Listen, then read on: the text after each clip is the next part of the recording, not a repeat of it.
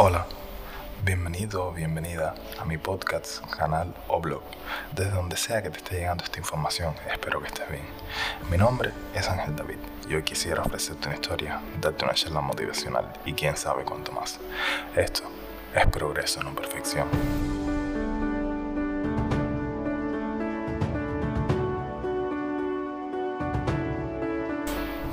Hace unos días leí el libro de Will Smith y la verdad en su mayoría me pareció una lucha constante por parte de un ser humano que no se dio por vencido y sin duda, una vez que lees el libro, sientes que muchas de las cosas que pasan se pueden categorizar como una mezcla de suerte y de disciplina.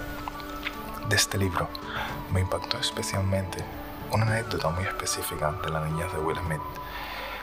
En esta narra cómo Will Smith y su hermano están construyendo un muro frente al taller de su padre y, abro paréntesis aquí, el padre los obliga a hacerlo, llueva, trueno, relampague. Y no me malentiendan, no defiendo la actitud del padre de poner a dos niños que apenas pasan los 10 años a levantar una pared. Y sin embargo, en ese momento les enseñó una lección que estoy seguro a muchos, o por lo menos a mí, me hubiera gustado aprender a temprana edad. La cosa va más o menos así. En un día cualquiera de verano, Will Smith estaba con su hermano construyendo un mencionado muro. Dos niños batiendo mezcla y poniendo ladrillos. Para ellos era una tarea inmensa e imagino que para cualquiera esa edad sería un coloso enorme.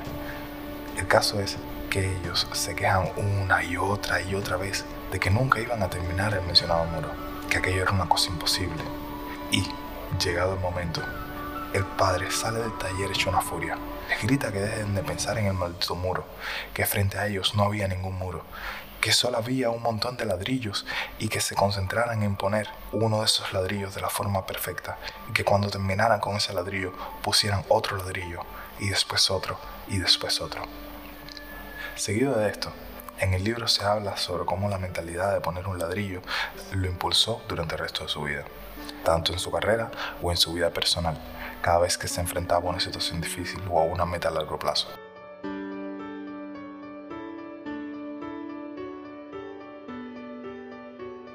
Entre estos hay un ladrillo metafórico al que quiero hacer referencia hoy, más específicamente al primer ladrillo, ese que comienza la tarea, el que da un inmenso miedo a lo desconocido y la verdad no sé con certeza por qué da tanto miedo Tal vez es porque antes de comenzar nos imaginamos incontables veces la inmensidad de la tarea que tenemos enfrente, o tal vez esperamos a que todo nos corra perfectamente para decidirnos a ponerlo. Quizás nos engañamos con la dulce mentira de que estamos esperando el momento propicio o que estamos planeando una estrategia infinita que eventualmente hará que el universo escriba un plan infalible en nuestra computadora. Lo que sí podemos decir con certeza es que ese es el más pesado y el que demoramos más tiempo para colocar. Y es aquí que propongo simplificar la tarea que tenemos enfrente. No pensemos en la obra, sino en la tarea. No es un monstruo inconmensurable, es una palabra, es un verso, es una hoja, es el primer paso, es el primer ladrillo.